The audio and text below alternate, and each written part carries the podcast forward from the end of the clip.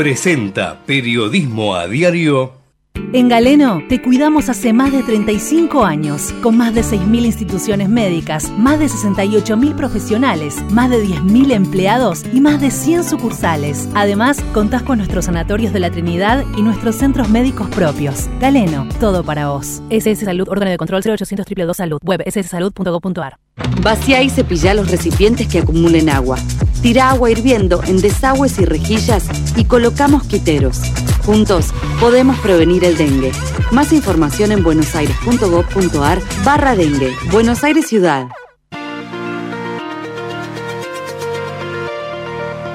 En la mañana de Ecomedios y con la conducción de Hugo Grimaldi, ya comienza la edición compacta de Periodismo a Diario. Con el resumen de las noticias más relevantes del día. Desde este mismo momento las vamos a analizar, a relacionar, a ponerlas en contexto para explicar qué se dice, qué no se dice, cómo se dice y por qué. Empezaremos a compartir títulos, notas, videos y fotografías, a mostrar personajes y recomendar columnas y enfoques.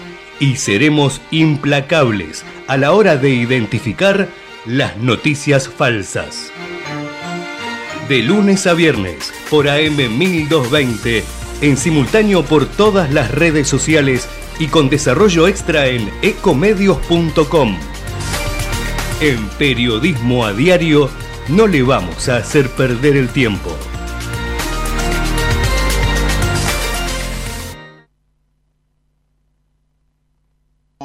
a toda la audiencia de Periodismo a Diario que estamos transitando el programa 191 de este año, 1970 ediciones desde que llegamos aquí a Ecomedios. Así que quedan 30 para las famosas 2000 y estaremos cumpliéndolos antes de fin de año. Está bien, hay feriados de por medio, ya veremos, pero me parece que ahí, ahí vamos a estar.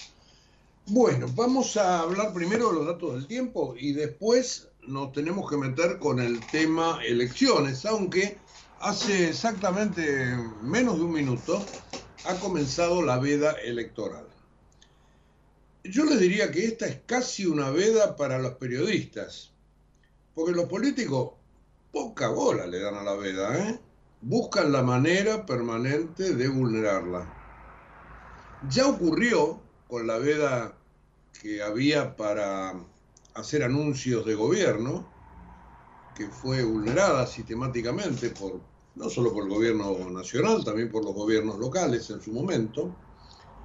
Y en ese aspecto los oficialismos siempre están un paso adelante, con alguna ventaja. Pero bueno, formalmente comenzó hace un minuto y ahí nosotros también nos tenemos que, que cuidar para tratar de no hacer menciones que suenen propagandísticas pero claro, la información está y vamos a referirla, por lo menos en lo que sucedió al día de ayer. Usted va a tener exactamente todo y daremos también algún apunte, haremos algún apunte sobre lo que puede venir desde aquí al domingo. Pero ustedes saben que nos gusta iniciar el programa con los datos del tiempo y hoy va a ser un día especial por varios motivos. Primero porque vamos a tener mucha gente que se va a ir de la ciudad ya desde la mañana porque tenemos un fin de semana largo. No se quiso tocar el feriado del día lunes, el día de la soberanía, entonces este, será sábado, domingo y lunes.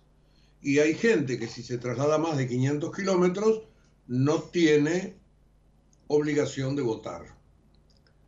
Con lo cual, este, este, domingo me imagino yo que en algunas localidades va a haber eh, cierta presencia de la gente que va a buscar certificados, etcétera, etcétera. Pero la verdad que este es un punto que todavía nadie tiene claro, porque hasta dónde los que se van votan para un lado o para el otro.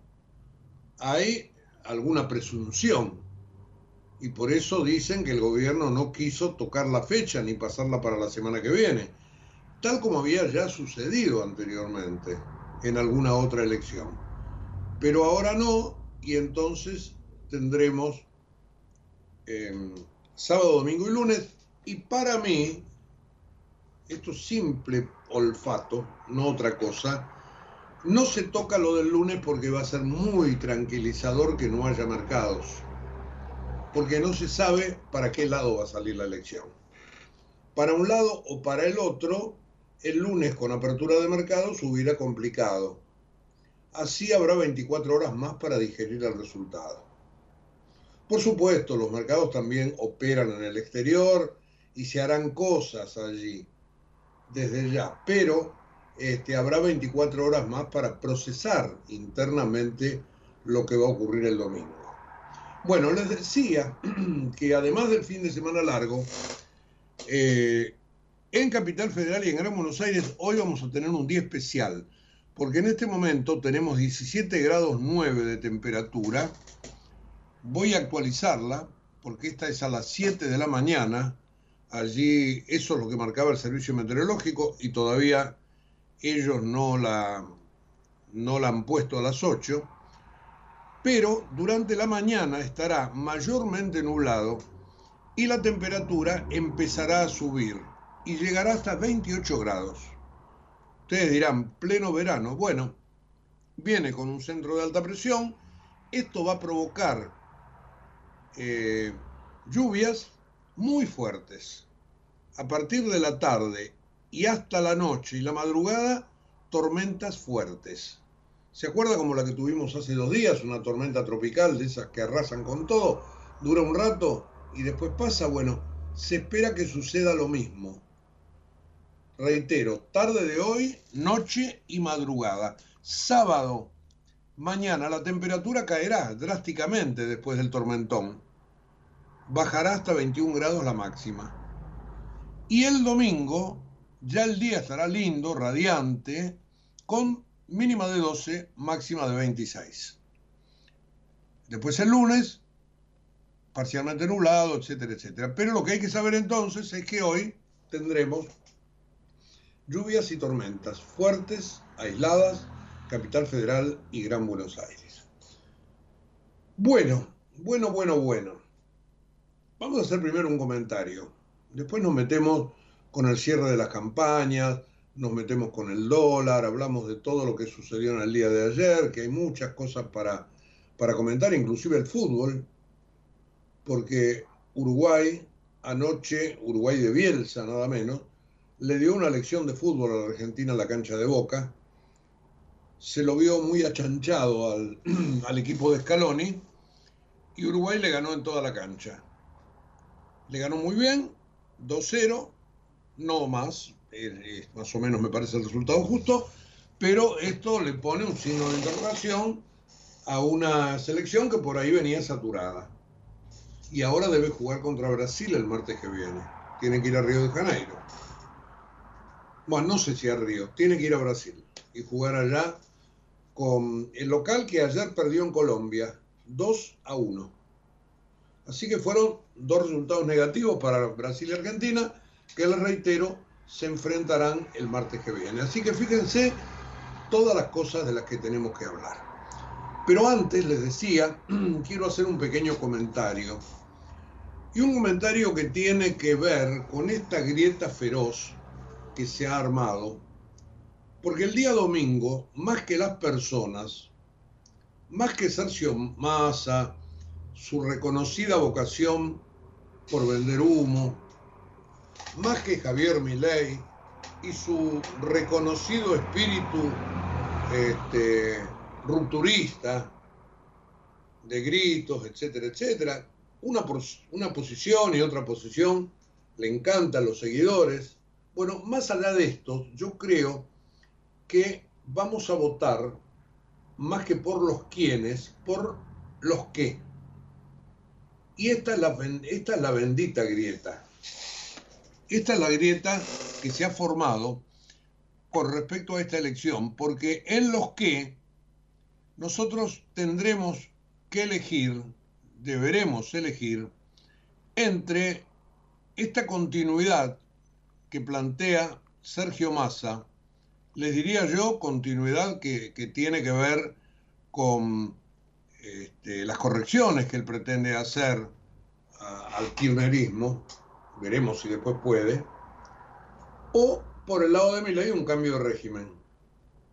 Saltar del estatismo a ultranza, del estatismo que todo lo, cuida y que todo lo, lo tutela, a la libertad de los mercados, que todo no lo soluciona.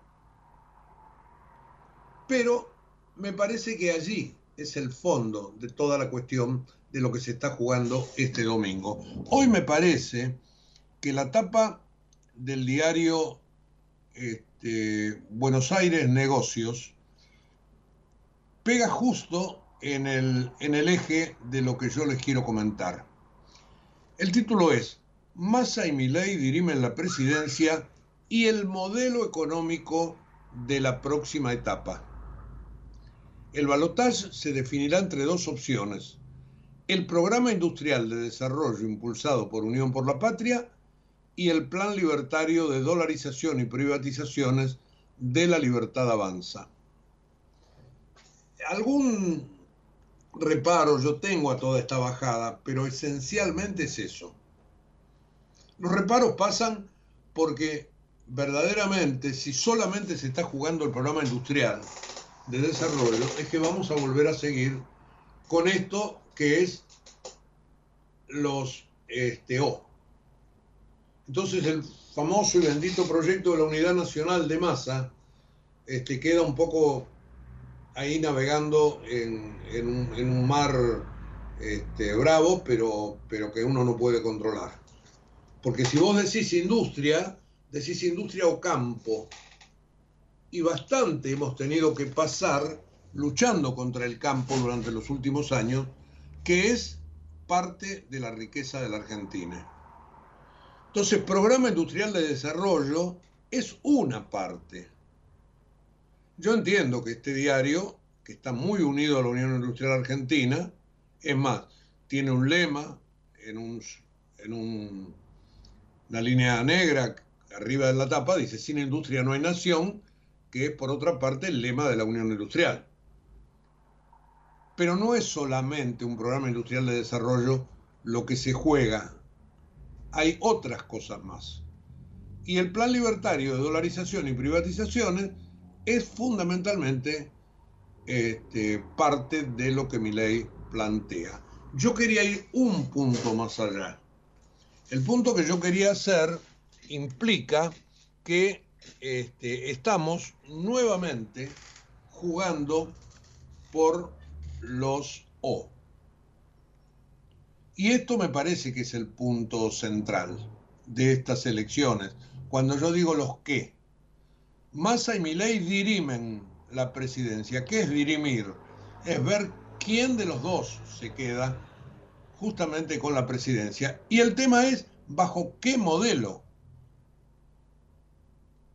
ustedes podrán decir, bueno, Massa me gusta, no me gusta, porque habla mucho, porque promete y después veremos y lo vamos viendo, y podrán decir, eh, mi ley este, está fuera de sí y lo único que hace es agredir. Bueno, encuentren mil razones con las personas, pero me da la impresión que en esta elección la grieta está en los qué más allá que los personajes nos gusten más o menos. Y encontré una paradoja que yo quería hacer parte de este, de este comentario. En, en 1815, creo yo, después de la Asamblea del año 13, que indica que hay que acuñar moneda este, después de, haber previsto la separación de España, aunque todavía no este, votada la independencia, en el medio de la guerra de la independencia justamente emprendida por las provincias unidas del Río de la Plata para emanciparse de la, de la corona, la asamblea del año 13 pide que se acuñen monedas en Potosí con la leyenda en unión y libertad. Fíjense la casualidad, ¿no es cierto? Hoy por hoy tenemos Unión por la Patria y la libertad avanza. No es en unión y libertad, como pregonaba la Asamblea del año 13 y como se puso en aquellas monedas, las primeras acuñadas en Potosí por su orden. Hoy es unión o libertad lamentablemente la grieta, que es lo que yo les quería decir antes. Eh, miremoslo desde el punto de vista lingüístico. La I, la I, es un enlace, unión y libertad. Se llama conjunción copulativa, ¿se acuerdan del colegio primario? Copular, bueno, todo el mundo sabe que significa unir, ¿no es cierto? En todo caso. Así que en unión y libertad no es lo mismo que en unión por la patria o, la libertad avanza. Porque O también es un nexo, pero disyuntivo. Tiene como función desunir, apartar. Busquen en el diccionario. Es la relación entre dos o más términos, cada uno de los cuales excluye al otro.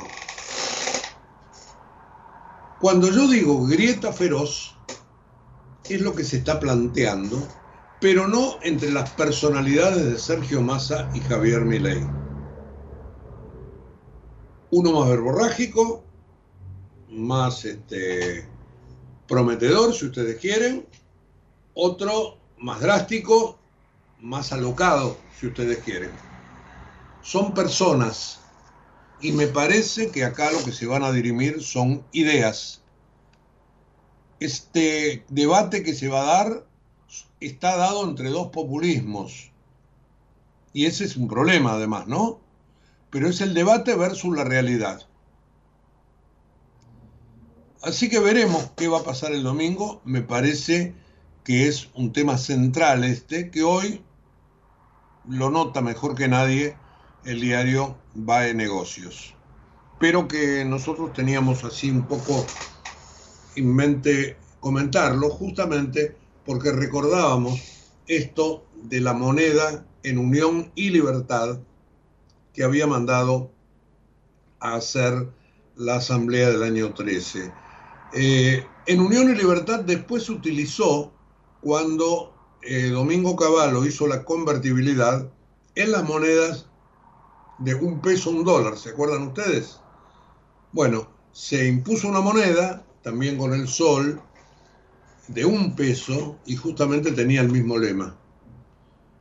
Insisto, un lema de unión, un lema de conjunción. Y el O, lamentablemente, es grieta. Así que esto creo yo que es lo que se juega el domingo y que es lo que todo el mundo debería llevar en su conciencia para ver qué va a elegir. ¿Podremos los argentinos votar de acuerdo a la conciencia? Y yo creo que estamos muy condicionados por un montón de cosas, porque algunos no tienen este, cómo vivir si no es del Estado, otros tienen demasiado, demasiadas broncas en su interior, y creo yo que no hay 100% de libertad para ir al cuarto oscuro el domingo que viene, pero es con lo que tenemos que convivir. Lamentablemente estamos así.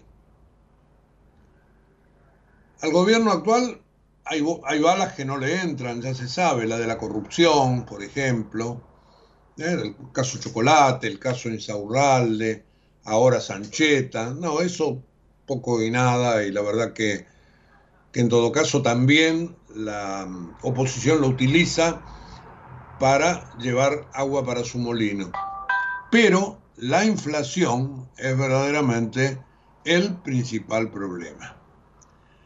Así que diríamos que mm, estamos ante una elección crucial, pero más de modelos que de personas. Veremos hasta, hasta dónde llegamos los argentinos, si queremos o no queremos, cambiar del todo o cambiar una parte o seguir Esto lo diremos el día domingo en las urnas. Más, bajo mi punto de vista, votaremos, deberemos votar, digo, por los que, o continuidad corregida o cambio de régimen, que por los quién, o Massa o Milei. Bueno, de ambos dos vamos a contar después qué hicieron ayer en sus respectivos cierres de campaña, aunque hay algunas otras circunstancias que están alrededor de la jornada de ayer porque eh, verdaderamente eh, hubo mucho, pero mucho movimiento. Así que es, lógico, como es, un cierre, y en ese aspecto, este, ayer en el día previo hubo verdaderamente de todo un poco.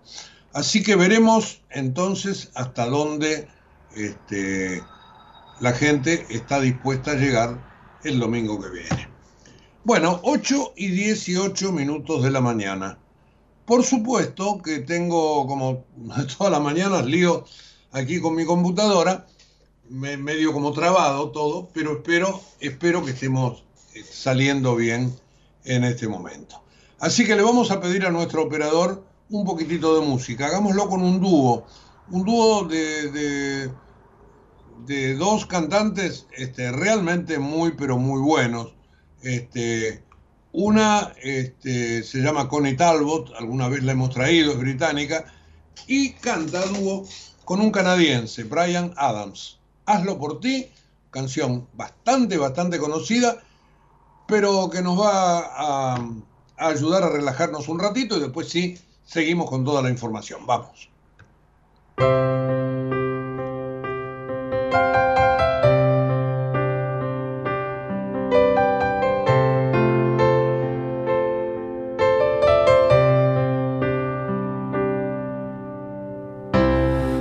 Into my eyes, you will see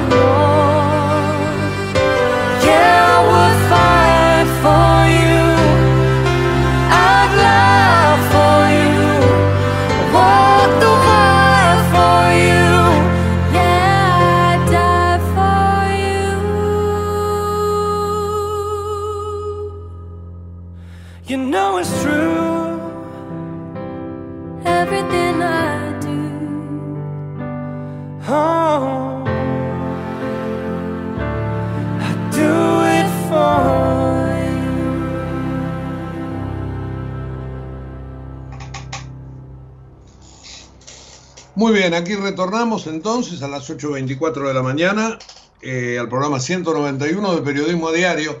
Le quiero redondear algo de, de lo que venía diciendo, ¿no? Porque si bien es verdad que por ahí no deberíamos votar por las personas, porque estaremos pensando quizás las emociones, uno representa el miedo, el otro representa la transgresión, eh, bueno, cosas que, que tienen que ver con lo emocional. Si uno se mete en la cabeza que por ahí hay que votar de modo más racional, reitero, más por los que que por los quién, eh, no debería faltar el votante el día domingo, por más que muchos se vayan. Pero bueno, están dadas así las cosas. A mí me parece que es un momento eh, clave como para que todo el mundo exprese su, su posición, su postura. También se me ocurre que lo bueno sería que esto quede definido por varios puntos para un lado o para el otro, para evitar de esa manera eh, que haya denuncias y que haya suspicacias, etcétera, etcétera, etcétera. Pero lo que se juega efectivamente son dos modelos entre dos candidatos que tienen deficiencias desde ya, más allá por ahí de, de- no, no quiero hacer las cosas de tono personal, pero, pero deficiencia, por ejemplo, mi ley en lo monetario, en lo cambiario, masa esencialmente en lo fiscal, porque está desfinanciando. Digo, este, no son perfectos los dos candidatos, pero por uno hay que optar, lamentablemente, y, y los dos dicen que vamos a un sinceramiento, y sepan todos que el martes que viene, el lunes no porque es feriado, el martes, esto tiene que empezar a arreglarse. ¿Y cómo se arregla? Haciendo los deberes que no se hicieron. ¿A costa de quién? Y a costa nuestra. Lamentablemente la, tenemos, la tendremos que pagar una vez más. Entonces, Hugo, pero vos decís todo esto y después vas a ir a votar, y sí, y sí, porque es la chance que nos da la democracia, y no la quiero perder, ni, ni sugiero que nadie la pierda. Y si te- tenés que tapar la nariz y poner un voto, ponelo, pero hacelo. Me parece que es este, lo mejor entre lo que hay.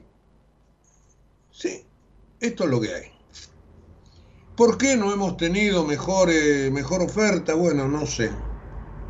Han llegado estos dos candidatos, así que habrá que elegir entre ellos. Pero sepamos que el lunes que viene habrá que comenzar una operación a corazón abierto del cuerpo social de los argentinos y que uno solo va a ser el cirujano y que se necesita extrema precisión.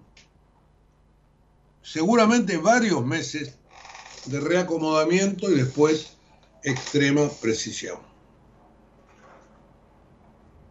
Eh, no estamos para, para seguir sufriendo desde ya. Bueno, vamos sí a lo informativo. Ya creo que hoy por hoy hablé demasiado. Este, lo informativo tiene que ver en el día de ayer con los cierres de campaña. Eh, Sergio Massa cerró la campaña en el colegio eh, Carlos Pellegrini.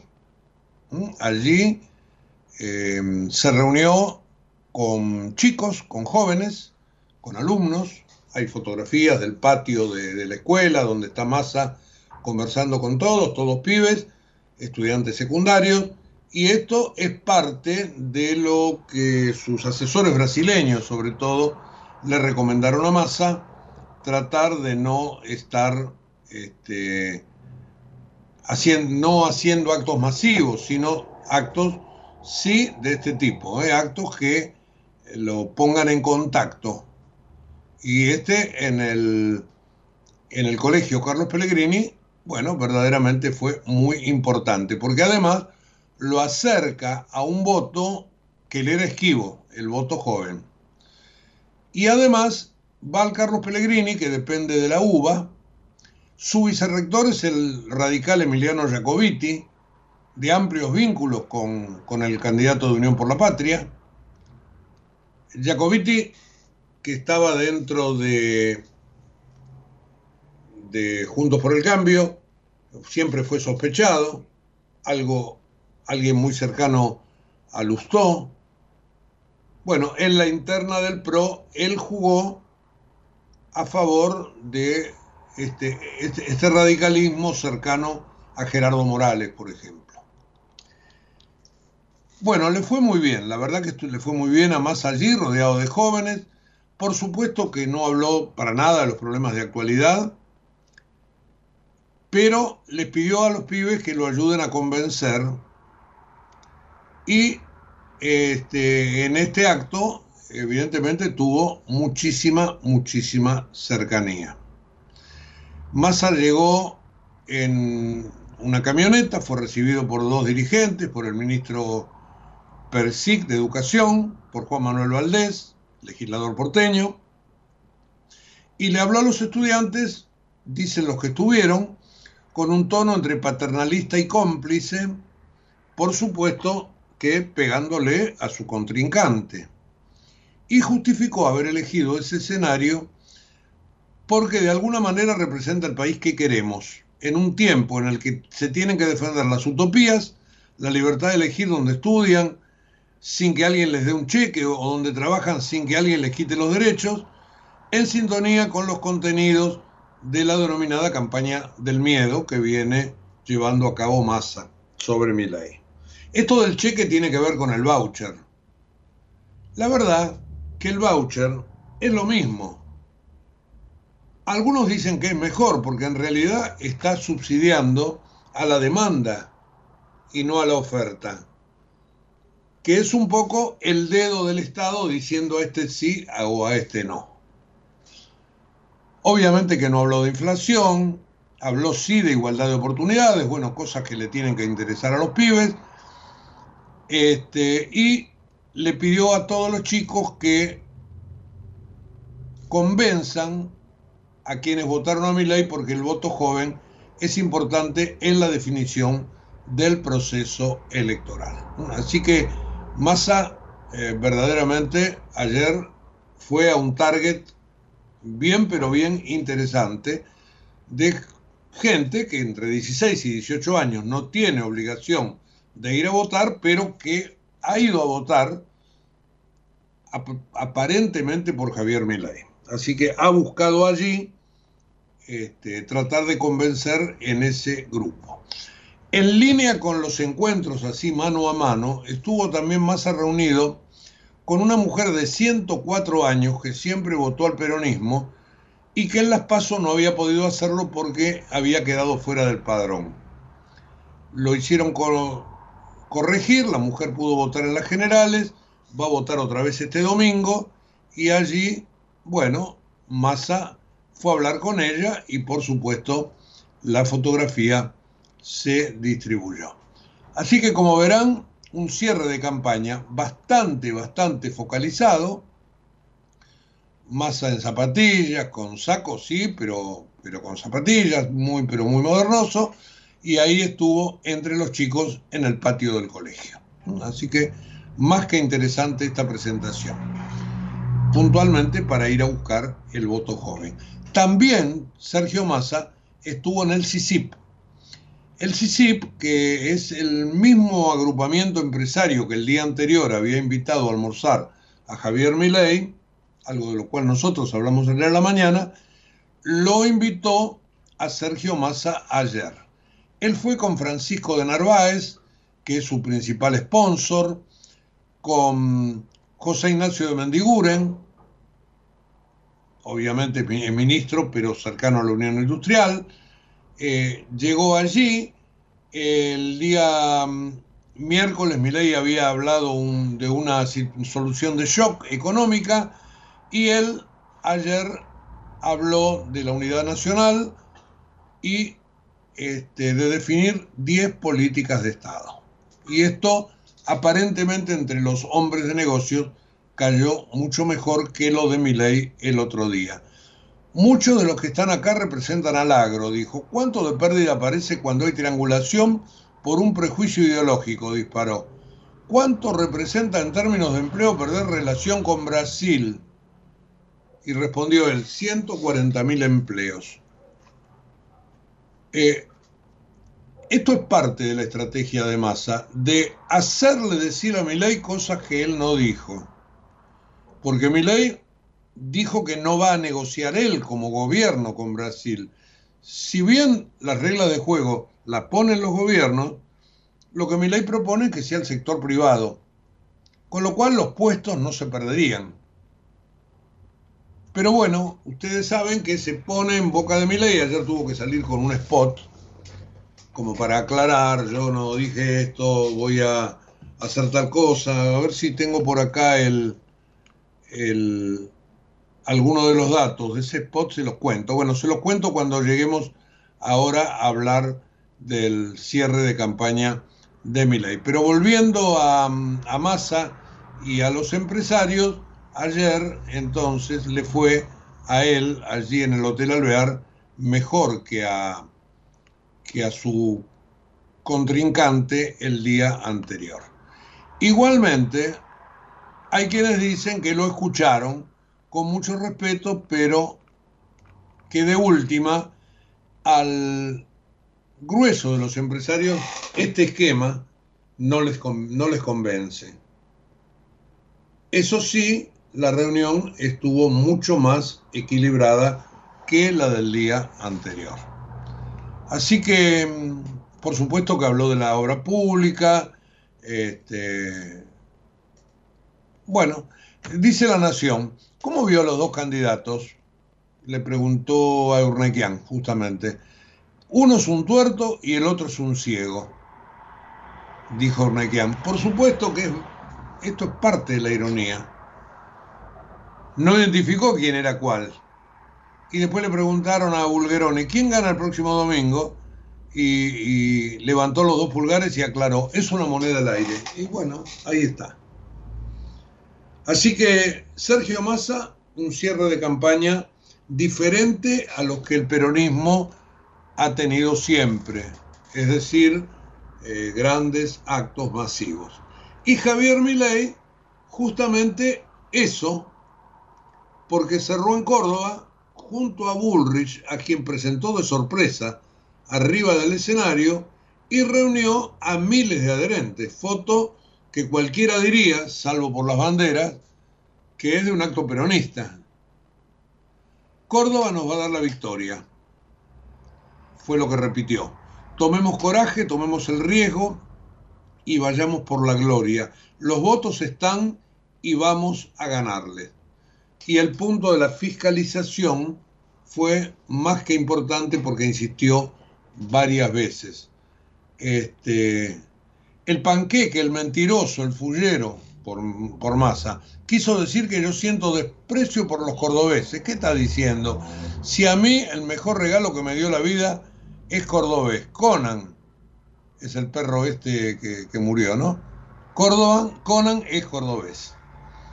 Bueno, no lo nombró a Massa, por supuesto, la gente cantó contra él, típicamente del folclore de las reuniones de este tipo. Eh, habló 45% de pobres, 10 de indigentes, inflación al 300%. En el cuarto oscuro dijo, habrá dos boletas, una con las mismas caras de hace 30 años y otra con la libertad. El miedo paraliza, no se dejen ganar por el miedo, demos vueltas las urnas. Y en un momento dado la presentó él y su hermana a Patricia Bullrich. Les quiero pedir,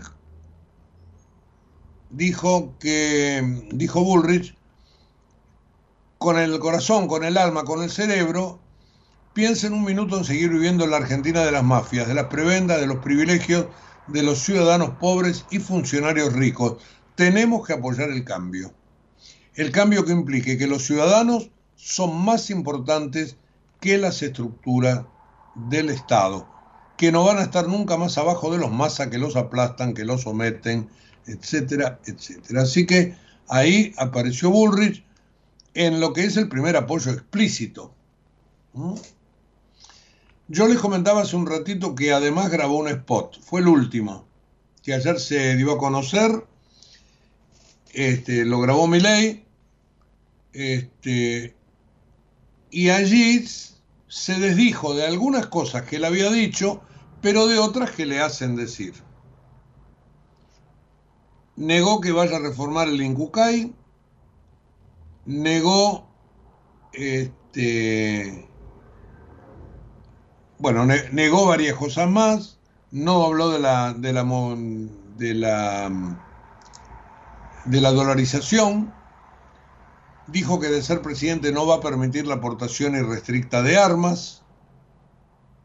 Así que se desdijo en algunas cosas, en otras las ratificó, inclusive para tratar de contrarrestar la campaña del miedo que yo este, les decía hace un rato. Así que como verán, Massa y Milei, Milei y Massa ayer tuvieron días muy pero muy movidos en estos cierres de campaña, cada cual con su estilo, y en el último tramo de aquí hasta el domingo. ¿Mm? Así que mm, hubo zancadillas, hubo discusiones, hubo, bueno, todo lo típico de estas cosas y la aparición de Bullrich que fue evidentemente toda una sorpresa. Bueno, hay más de política y tiene que ver sí con la libertad avanza y con lo que hizo ayer ante el juzgado de María Romilda Servini de Cubría, cuando hizo una denuncia con respecto a la gendarmería, denuncia que hizo muchísimo, muchísimo ruido. Bueno, antes tuvimos un dúo, Adams Talbot. Ahora vamos a otro dúo, un dúo sueco, Roxette, bien conocido y una canción que es un clásico, Alguien. Ahí vamos.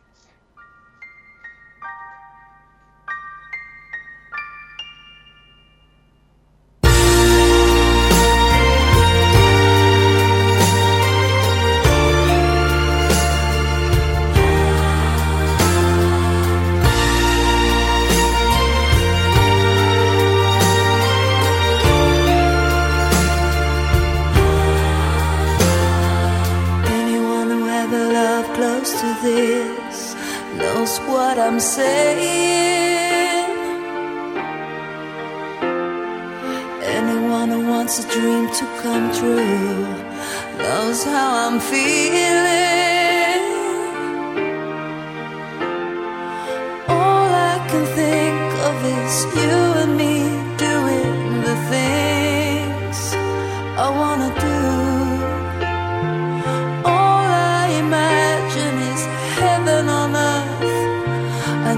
It's you.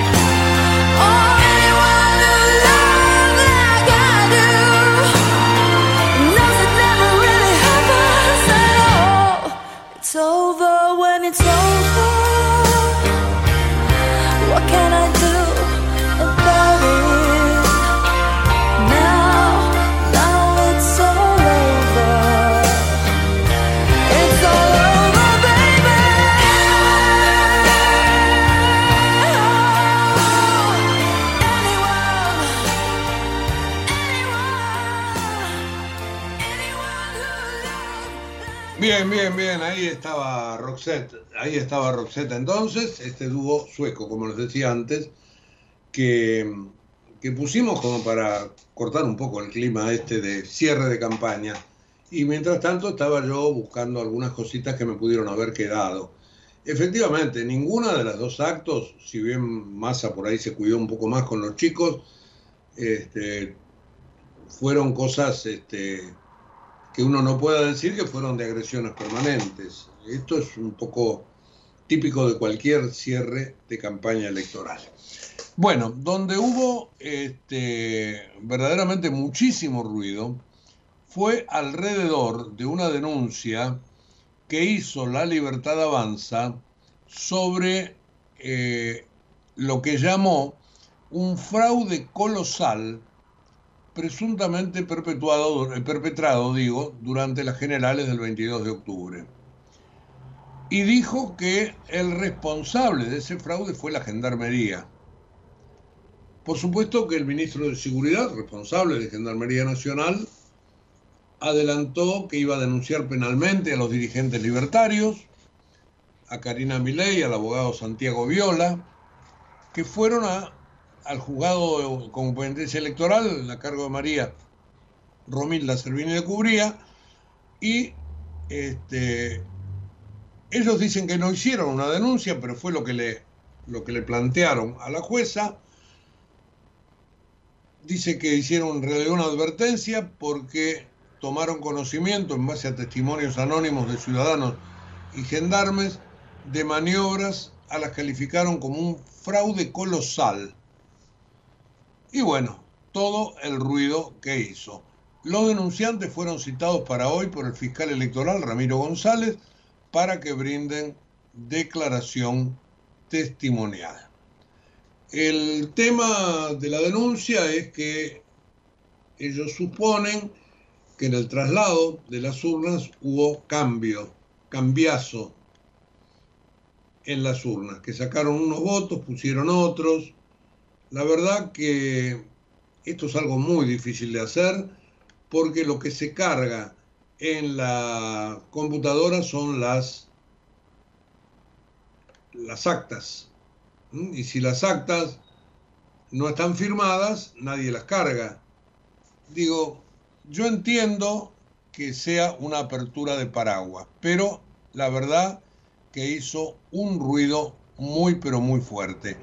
Eh, parece ser que la mayor preocupación de los libertarios está en lo que puede ocurrir en el 40% de las escuelas, la mayoría de ellas ubicadas en el interior, en las que no se pueden digitalizar y transmitir las actas por Internet. Y entonces allí sí se tiene miedo que haya cambios, etcétera, etcétera. ¿Qué hizo la jueza? Bueno, obviamente que habrá receptado la, la denuncia, pero le advirtió que será de su exclusiva responsabilidad un eventual faltante de boletas el próximo domingo. Toda vez que no se dio cumplimiento a la intimación cursada en relación a la entrega de la justicia electoral a la totalidad de las boletas en tiempo y forma, la, la Junta este, intima que en 24 horas informe expresamente cuál será el procedimiento a seguir.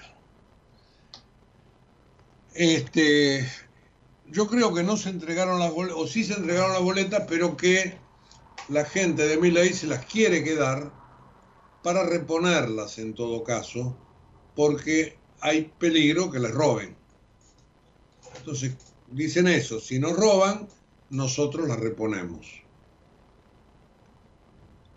Hay un ruido tremendo alrededor de todo esto y este, se abren todas estas compuertas de la duda que para la democracia efectivamente no son para nada buenas.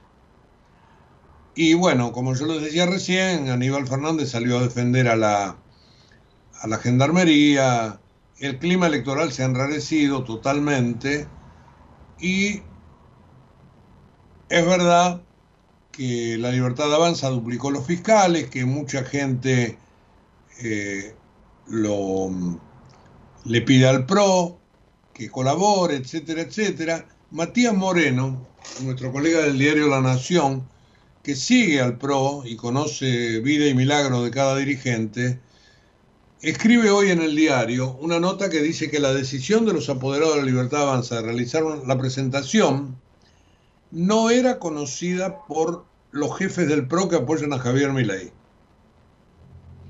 que los tomó por sorpresa.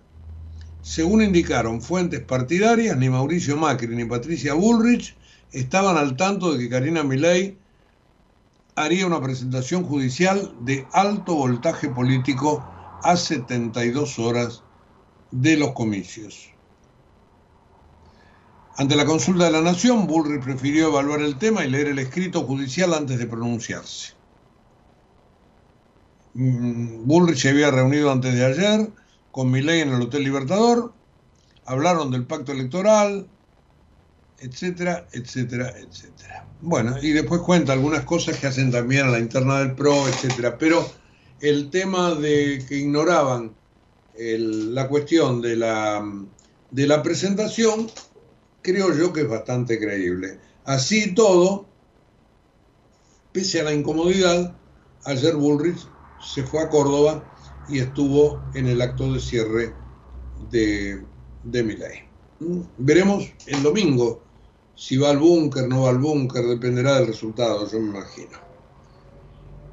Bueno, hablando de domingo, eh, el que gane, ¿va a decir quién va a ser su ministro de Economía esa noche? Es una duda, ¿no?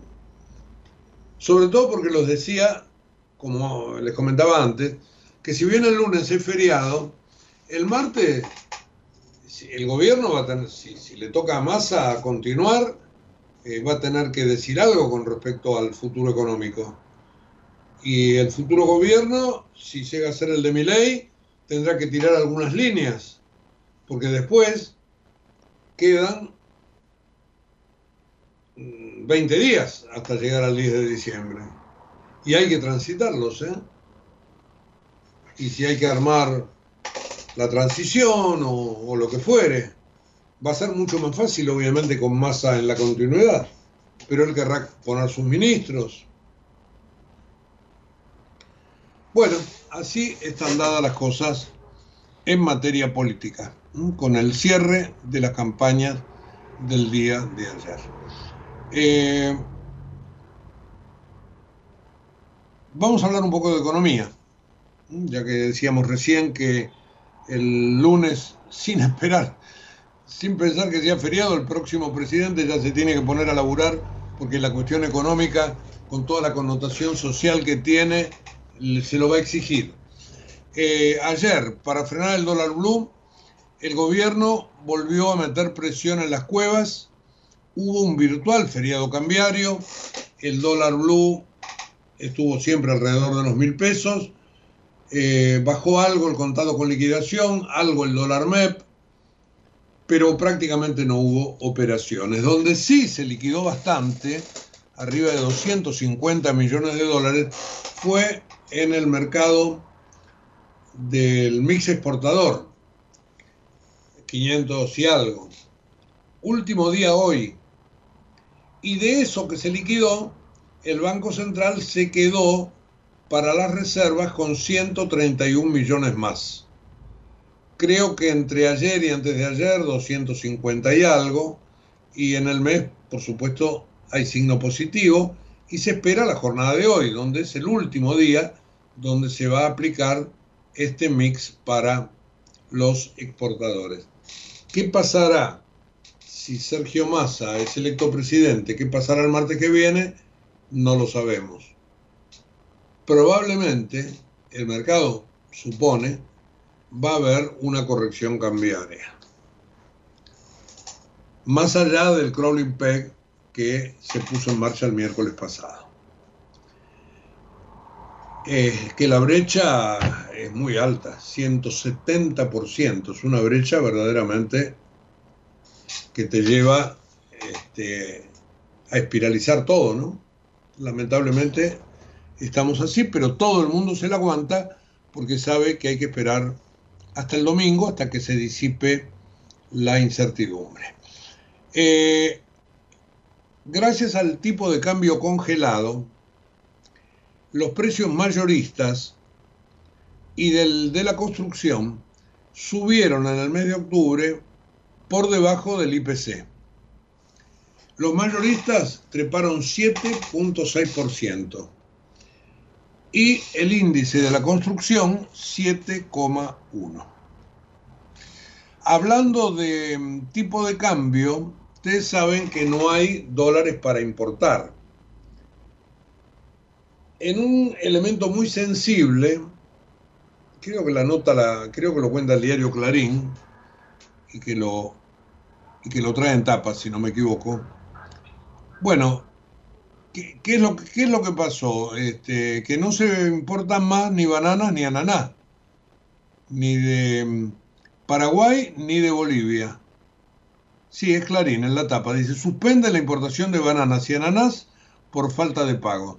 Desde Bolivia y Paraguay dejan de enviar esa fruta. Los productores de esos países reclaman el pago de 22 millones de dólares. La aduana demora seis meses la habilitación para obtener los dólares de la importación. Otro impacto en los precios. El kilo de tomate ya llegó a 3 mil pesos. Pero aquí el punto pasa por la falta de pago de los productores argentinos paraguayos y bolivianos que han dejado de enviar estas, estas dos frutas, bananas y ananas. Eh, la justicia, se sabe, siempre se adapta a los plazos electorales, a los términos electorales.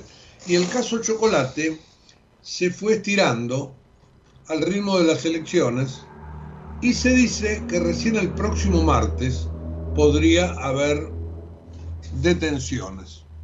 Hoy por la mañana se tiene que resolver el caso de una recusación que había allí. La quiero ver en el, en el diario Clarín. Dice, hoy la justicia decide un fallo clave en el caso de Chocolate. se confirmaría a uno de los camaristas, que fue recusado, que debe fallar sobre el pedido de nulidad que presentó justamente el puntero del PJ. Y dice Clarín, el martes habría detenciones.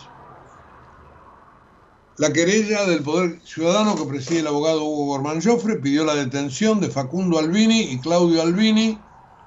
Son los dos punteros masistas de La Plata, jefes de chocolate, como miembros de una supuesta asociación ilícita que a través de la maniobra de las tarjetas de débito de ñoquis de la Cámara de Diputados defraudaron al Estado provincial en unos 800 millones de pesos.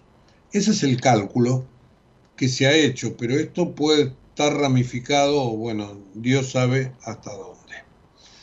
Claudio Albini se encontraba imputado prima facie del delito de asociación ilícita en su carácter de jefe de la organización y reiterados fraudes en perjuicio de la administración pública. Esto entonces por el lado judicial en la provincia de Buenos Aires. Y a nivel federal, el fiscal del caso de Cristina Kirchner, del intento de asesinato, quiere saber si hay alguna relación entre la espía Sancheta, si trabajó para alguien averiguando cosas que después pudieron haber derivado en el atentado a Cristina Kirchner. Así que nada más ni nada menos lo quieren enganchar a Sancheta en este tema ultra delicado, como ustedes se dan cuenta. Bueno, les dije al principio del programa que Uruguay le ganó con toda claridad a Argentina ayer 2 a 0 en la cancha de Boca, que ahora hay que ir por Brasil la semana que viene, que Brasil perdió ayer en Colombia 2 a 1. Eh, en España, Pedro Sánchez, del Partido Socialista, fue investido nuevamente como presidente de gobierno por tres votos. Había perdido las elecciones, pero Ustedes saben que ahí la votación es parlamentaria, es un, un segundo round, es una votación indirecta y logró hacer las alianzas necesarias como para ganarle por tres votos a Núñez Feijó y dejó al Partido Popular, que había ganado las elecciones, afuera. Y Pedro Sánchez continúa pese a este arreglo que es bastante oscuro de una amnistía con los catalanes. Fue reelecto entonces. Bueno, nos tenemos que ir. Nos tenemos que ir con los dedos cruzados para el domingo. Pero el lunes vamos a estar acá. Ustedes saben que es feriado, pero queremos estar porque suponemos que vamos a tener toda la información fresquita como para que el lunes a la mañana usted la pueda seguir a través de la radio. Así que espérenos, lunes 8 en punto, pese al feriado, aquí por Ecomedios. Y en un ratito, en la web, todo el resumen de este programa. Chau y buen fin de semana.